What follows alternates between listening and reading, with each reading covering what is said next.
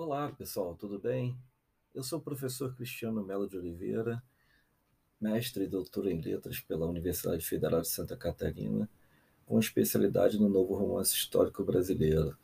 Atualmente sou pesquisador de pós-doutorado pela UFRJ, sob a supervisão do professor Dr. Godofredo Oliveira Neto.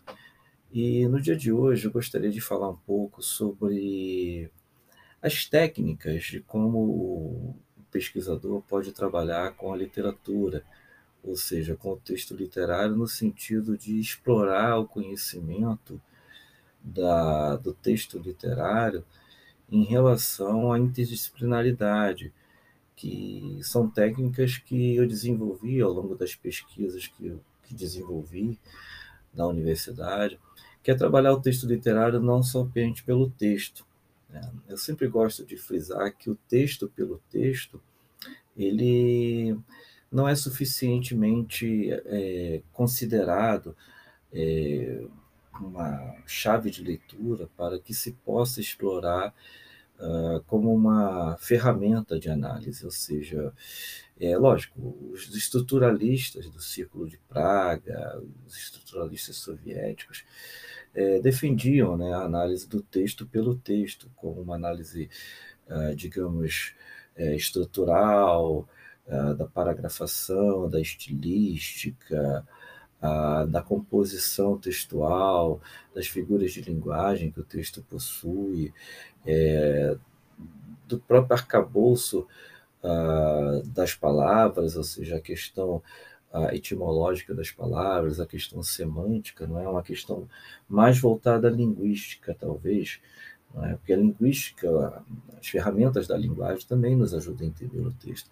Porém, uma, uma, uma atitude estruturalista, ela, ela fica muito amarrada a uma questão da, da leitura, digamos assim, de uma forma mais uh, pragmática, né? explorar o texto pelo texto. Né?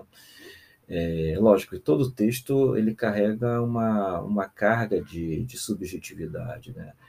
E eu gosto sempre de frisar também que essa parte da subjetividade textual, né, que é uma parte mais ligada à própria dimensão criativa do autor, ou seja, a gênese do texto, esse lastro da, da dimensão, é, digamos, artesanal que o próprio texto constitui, né, que é pensar o texto como fatores ligados à biografia, né, à vida do autor, a, a sua carga de leitura, a sua biblioteca particular, né? Isso também é, isso também tem um ar de interdisciplinaridade, não é? Porque é o texto casado em, com a interface da psicanálise, da psicologia.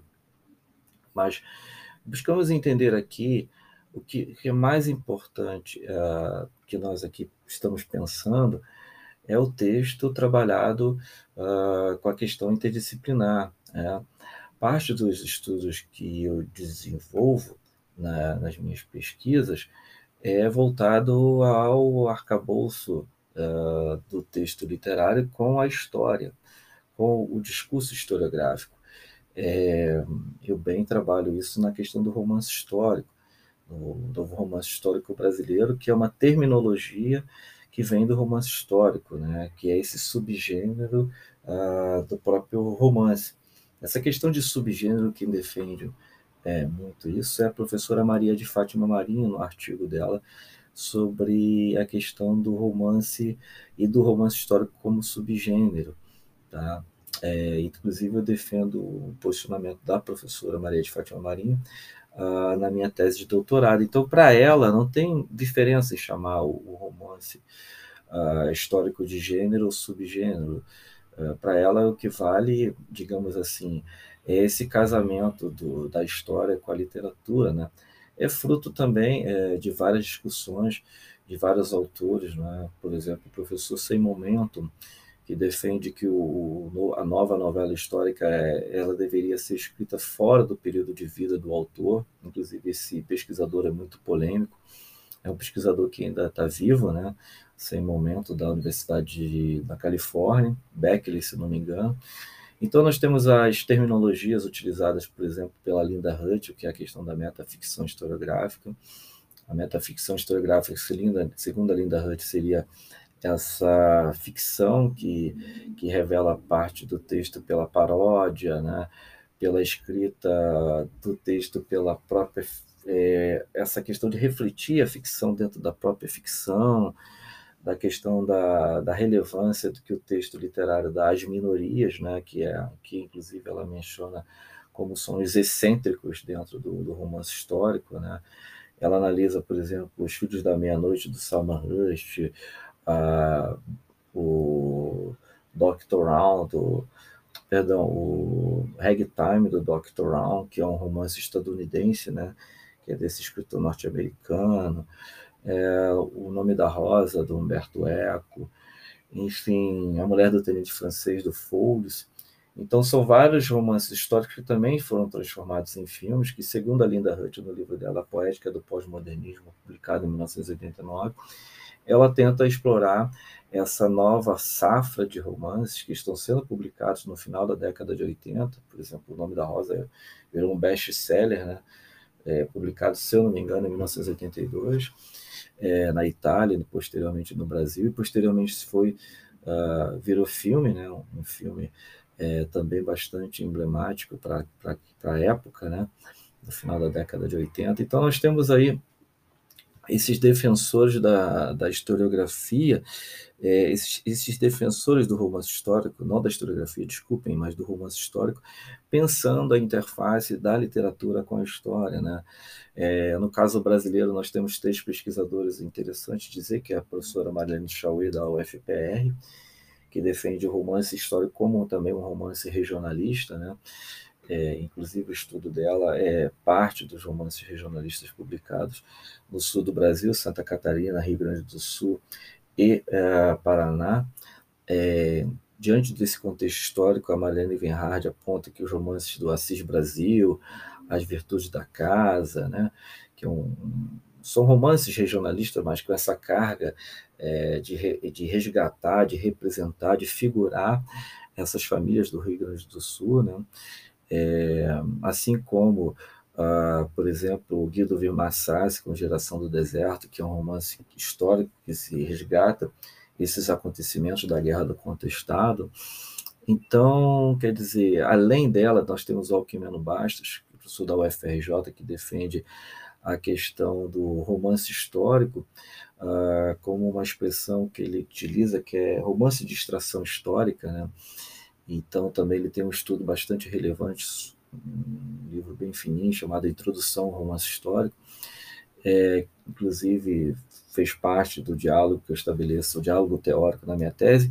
E nós temos o professor Antônio Esteves, com essa questão do novo romance histórico brasileiro um autor, um professor da Unesp de Assis, interior de São Paulo, que defende também a, a, ideia de que esses romances históricos são romances que ficcionalizam né, a vida de escritores, como é o caso da Ana Miranda, com o romance Boca do Inferno, que ficou bem famoso na década de 80, né? É, enfim, A Última Quimera, que, se eu não me engano, é sobre a vida de Augusto dos Anjos, então, nós temos romances que ficcionalizam a vida de escritores, como o próprio Em Liberdade, Silviano Santiago, que ficcionaliza a vida do Graciliano Ramos, inclusive quando ele. É, inclusive, um período pós, pós-morte, né, porque esse romance trata do período que ele sai do presídio da Ilha Grande, enfim, que ele vai viver no Rio de Janeiro. Então, toda uma voz estilística caracterizando a própria identidade do Graciliano Ramos é incorporada nesse romance do Silviano Santiago. Então, o professor Antônio Esteves tem um livro bastante relevante sobre o novo romance histórico brasileiro.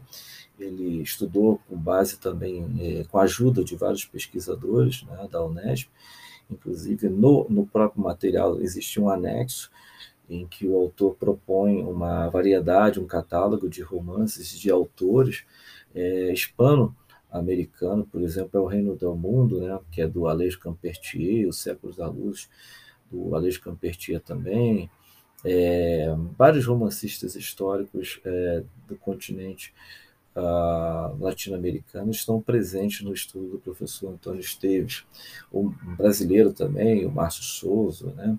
talvez Imperador do Acre, Médio Maria, enfim, É, são obras que resgatam esse potencial do romance histórico na década de 80 também. No estudo do professor Antônio Esteves, então, ele alavanca esses romances de 1975 a 2000, então ele estabelece um marco cronológico para fazer esse estudo e levantar esse estudo. É, dito e exposto até agora, então o que eu quero dizer aqui na, na, na minha abordagem dentro desse podcast é fazer com vocês refletirem que o objeto da literatura pode ser lido por, por, por uma vertente, uma vertente cultural, né? uma vertente disciplinar.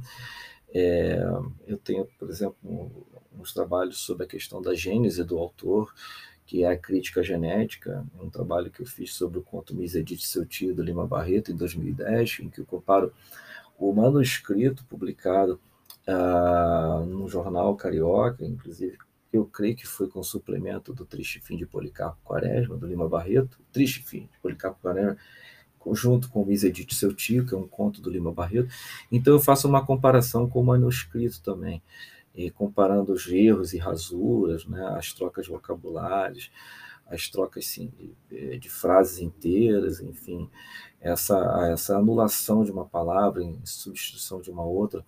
Então, é, um outra, é uma outra cadeira, digamos assim, é, é forma, é metodologia interdisciplinar de trabalhar a literatura, que é a crítica genética. Então, nós temos aí, como eu já abordei, a parte da história com a literatura, né? que são a, as formas de abordar um texto literário, que é o caso que é o romance histórico. Então, é bastante frutífero né, explorar essa questão é, do discurso historiográfico, como os escritores, os romancistas históricos se apropriam das novas metodologias de se escrever a história para escrever o próprio romance. Também isso, é, isso dá margem para vários artigos científicos. Né? É, estou exagerando aqui, dizendo vários, mas, por exemplo, o, as analisando as técnicas narrativas do novo romance histórico com as técnicas da historiografia, né? Verificando em que medida o autor dá conta de, de resgatar a particularidade de alguma personagem da literatura, alguma personagem da própria história do Brasil, né? fazendo com que essa personagem se, ela se figure dentro do enredo. Né? Então, quer dizer, é, muitos estudos podem ser alavancados por meio dessa, dessa chave de leitura.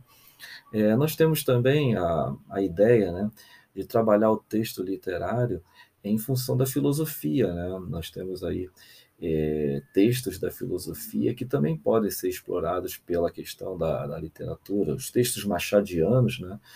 É, por exemplo, Michel de Montaigne, um grande saísta francês, Existem alusões né, no texto machadiano que dão margem para comparações né, com os textos do Michel de Montaigne.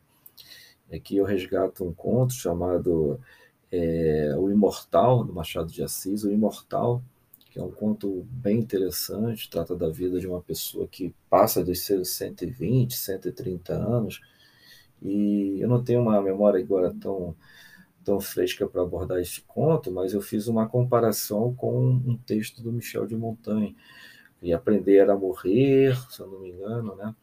É um título do texto do Michel de Montaigne que eu faço uma comparação com o conto do Machado de Assis, O Imortal. Há os textos do David Hume também, um filósofo escocês, né? da David Hume, tá? dá pano para manga para também, para se trabalhar um pouco essa questão da, é, da é, digamos assim, da forma de David Hume também. David Hume escreveu grandes tratados filosóficos, mas o que, o que fica marcante, é, estou aqui tentando me lembrar, de aulas de um professor que me deu aula na especialização, que ele, ele lia os textos de David Hume uh, comparado com os textos machadianos. Uh, então, assim, é, Machado de Assis tem uma forma muito crítica de enxergar a vida, né, de enxergar as relações humanas, e não sempre desconfiar da realidade, é uma dissimulação da realidade.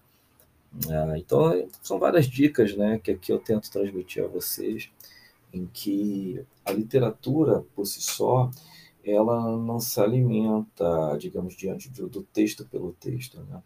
Então, a interdisciplinaridade, inclusive, é uma metodologia muito bem quista na, na, nas universidades, né?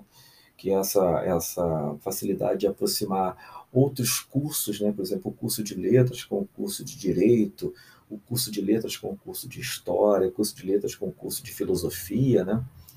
Uh, existem maneiras também de explorar o texto pela questão da recepção, da recepção dos leitores. Inclusive, existe um autor alemão chamado Ulf Iser, que defende muito essa estética da recepção, né? que é verificar, averiguar, né?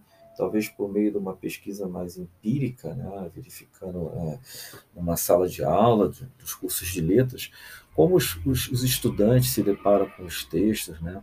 como essa carga de recepção ela, ela é recebida pelos estudantes, né?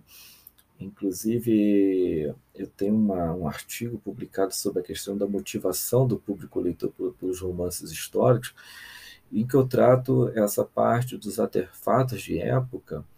Tá? É, quando eu digo artefatos de época, são os jogos de tabuleiro da década de 80. Eu faço uma aproximação ah, com o, a busca dos fatos históricos, né? que, ou seja, as pessoas estão lendo mais assuntos da história por meio dos romances históricos, de fato, porque existe uma, uma sobrecarga nostálgica dentro do público aí, em moda, né, em vigor no, no universo contemporâneo, que é essa febre do registro.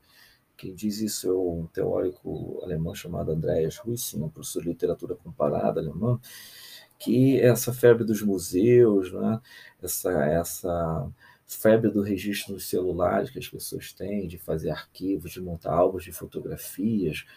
Então, quer dizer, isso tudo também dá pano para manga para alguém que possa estudar essa relação uh, do receptor, ou seja, do leitor com a literatura, averiguar como por que as pessoas consomem uh, romances históricos. Né? Então, no artigo menciona a questão dos jogos de tabuleiro, o Gênios, né, aquele brinquedo que você tinha da memória, hoje já foi relançado, os jogos de tabuleiro como o, o Banco Imobiliário, o Jogo da Vida, né?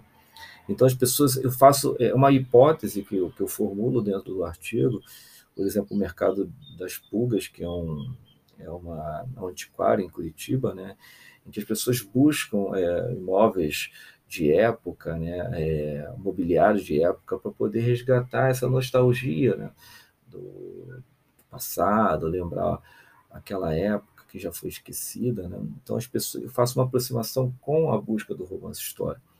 Né? Por que, que as pessoas estão lendo romances históricos? Então, a literatura, pela estética da recepção, é uma outra área de estudo também muito interessante. Então, eu já comentei aqui então sobre a questão da. Só para lembrar vocês, a questão da literatura com a história. Aí lembrei a literatura com a crítica genética, né, com essa aproximação do, dos manuscritos que eu tive do Lima Barreto, inclusive um trabalho que eu escrevi também em relação ao Jorge Amado. É, Jorge Amado esteve no Uruguai e, durante o período no exílio do Uruguai, ele buscou escrever uma biografia do Luiz Carlos Prestes. Só que nesse mesmo período que ele esteve no Uruguai, um escritor austríaco, Stefan Zweig, ele residia no, em Petrópolis, no Rio de Janeiro, na cidade de Petrópolis, cidade serrana. E lá ele faleceu com a esposa, ele cometeu suicídio, ele e a esposa. Então o Jorge Amado escreve uma carta, uma carta não, perdão, um artigo, ele publica no jornal La Rajon, um jornal uruguaio, sobre a morte do escritor Stefan Zweig. Né? E eu faço uma comparação de um, do texto que saiu a, o manuscrito, na, na, verdade não é bem uma comparação, mas uma leitura contextual, desculpem, uma leitura contextual de todas aquelas circunstâncias que o Jorge Amado estava envolvido para escrever aquele artigo. É, inclusive, é um datiloscrito, na verdade, é um datiloscrito que eu fotografei. Como é que eu tive acesso a esse datiloscrito? Em uma mala que uma professora da UFSC deixou com a professora Tânia Ramos, que hoje faz parte do núcleo Literatura e Memória na, da UFSC, né?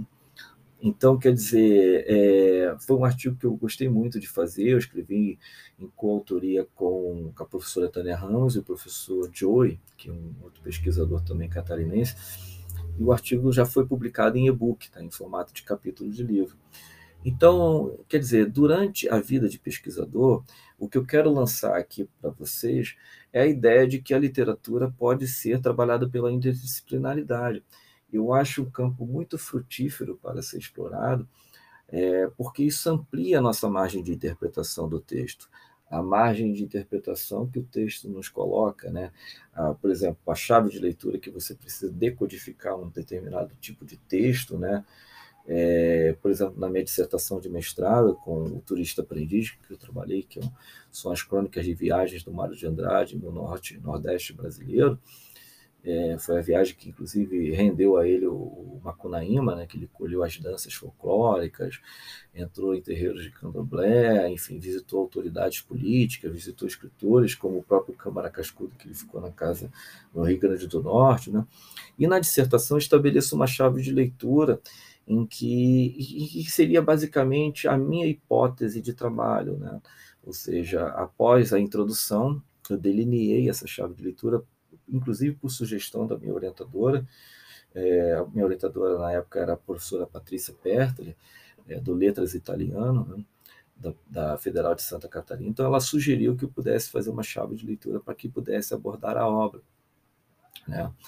O Turista Aprendiz é uma obra póstuma, foi uma obra publicada em 76, mas é uma obra que foi escrita nos anos de 1927 a 1930, foi uma crônica que o Mário de Andrade tinha. Na verdade, não bem uma crônica, mas uma coluna, desculpem.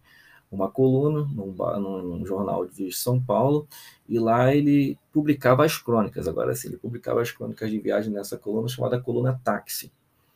Então, a minha dissertação ela é um pouco também interdisciplinar, porque trabalha um pouco essa noção etnográfica, né? a etnografia, que inclusive o próprio Mário de Andrade recebeu o casal é, de antropólogos, é, a, o Levi Strauss e a Dini Strauss, casal é, né, estruturalista, e o próprio Levi Strauss, né, a esposa, não sei bem, mas eles ministraram o curso de etnografia na Universidade de São Paulo e o Mário Andrade ajudou eles a inaugurarem essa cadeira no, na Universidade de São Paulo em 1930, quando eles vieram ao Brasil. Então, quer dizer, a etnografia também é uma forma de se interpretar o texto literário. Aqui eu recomendaria um livro a vocês do Clifford Gears, que é sobre o local da cultura, se eu não me engano o título do livro. Uh, então, no livro, esse autor delineia essa questão da, de como enxergar o outro. Né? É, aqui não tem uma memória tão fresca do livro, mas é uma obra muito interessante de ser lida, que é essa questão mais antropológica, né? essa questão de registrar o outro uh, pelo olhar também de uma outra pessoa. Né? O comportamento, enfim, é, essa noção de, de cultura, de alteridade, né? é muito discutido na obra do Clifford Gears. Então, é, resgatando um pouco mais da interdisciplinaridade, eu sugeri a vocês também a trabalharem o texto literário uh, pela questão também da, uh, vamos aqui remontar um pouco ao, ao que vem a ser, né, essa questão linguística também, né? A gente tem a linguística, a questão da sociolinguística, né? Existe um, um livro chamado Sociolinguista pelo Romance, se não me engano, Estudo dos Romances de José Alencar, averiguando a hierarquia das personagens do, do professor Dino Prete, que é um livro bem interessante de ser lido, né? que ele estabelece a, como funciona essa carga de, de, de linguagem que o escritor delineia as personagens para tentar hierarquizar a fala delas. Então, o negro fala de um jeito, o português de outro, uma autoridade eh, católica de outro, né? Então, o próprio Rui Tapioca estabelece isso na República dos Bugres, o idioma Yoruba, Yoruba é falado pelos africanos, e foi fruto também de um artigo que eu escrevi sobre a questão da figuração do latim é, na obra República dos Bugres. Escrevi em coautoria com mais uma colega acadêmica e foi publicado na revista da UEPG. Então, o trabalho resgato eu e ela nessa esse potencial do latim, porque o, na obra República dos Bugres, o Machado de Assis, ele vai ensinar o Quincas as primeiras letras, né, numa determinada altura do romance. O Machado de Assis é uma figura real e ela aparece no romance. O Machado de Assis era o Machadinho, é uma figura ainda infantil E as primeiras letras ele vai a, ensinar, desculpem, o Quincas é infantil. Não, perdão, o Machado de Assis, essa figura infantil. O Quincas que vai dar aula de latim para o Machado de Assis, isso mesmo, lembrando aqui agora o romance. Então, o Machadinho vai ter aulas do, do, de latim com o professor Quincas, né? Então, quer dizer, é, lá pelas tantas, o Quincas abre uma escola no, no, Rio de Janeiro. Então, é bem interessante como essa questão da, da figuração, ou seja, da, das citações em latim, inclusive por meio de epígrafes, é, em várias que descortina alguns capítulos do, do romance. A República dos Búrgios é um romance de 530 páginas. É sobre a chegada da família real portuguesa de Salvador e no Rio de Janeiro, enfim, sobre a independência do Brasil em 1822, a Guerra do Paraguai, né? São dois blocos narrativos de 1862 a 1866, se eu não me engano. Enfim, a, a abolição da escravatura, e temos também a transição do Império para a República em 1889. Então, é um romance de 530 páginas de grande fôlego, tá? que eu estabeleço essa questão da linguagem. Então, a linguística também é uma, é uma boa interdisciplinaridade do campo da literatura. Né? É, atualmente, eu trabalho com a questão espacial, eu exploro essa questão espacial, que também vem lá da física, das teorias de Einstein, né? É, de Bergson também, da questão espacial, do Bachelard, né? O Bachelard tem um livro chamado A Poética do Espaço, que é um livro seminal para a discussão do espaço, em que ele estabelece as questões sensoriais do espaço, o espaço na cabana, o espaço na casa. Né? É uma obra seminal que inaugura essa parte aí do espaço, além desses livros que eu mencionei, dos estudos do Bergson também sobre o tempo. Né?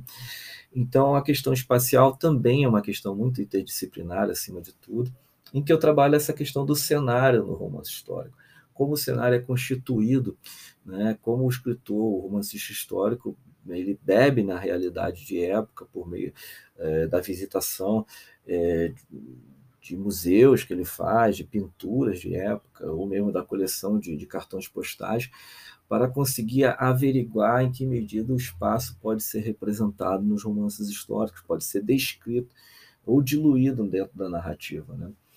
É interessante dizer que isso, a questão da descrição aparece mais nos romances nos romances do século XIX, os romances de José de Alencar, porque o narrador em determinado é, parte do romance vai interromper a história para poder descrever esse cenário histórico. Devemos lembrar que Alencar escreveu o Birajara, Irac... não, Iracema e Guarani são os romances indianistas mas a carga de romance histórico está o sertanejo, que é deles, é, as Minas de Prata, que é um calhamaço, né?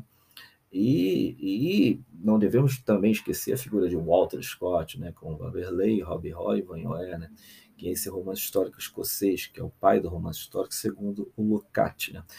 E o Lukács aborda que o próprio Flaubert, quando ele escreveu Salambô, ele trocou cartas com outro, uma, uma, uma autoridade histórica é, para poder averiguar em que medida Salambô poderia ser representada é, descritivamente é, no romance. O Flaubert exaustivamente menciona várias, várias descrições da cidade de Cartago, né, uma cidade no Oriente, é, para poder resgatar esse potencial histórico dentro do romance Salambô.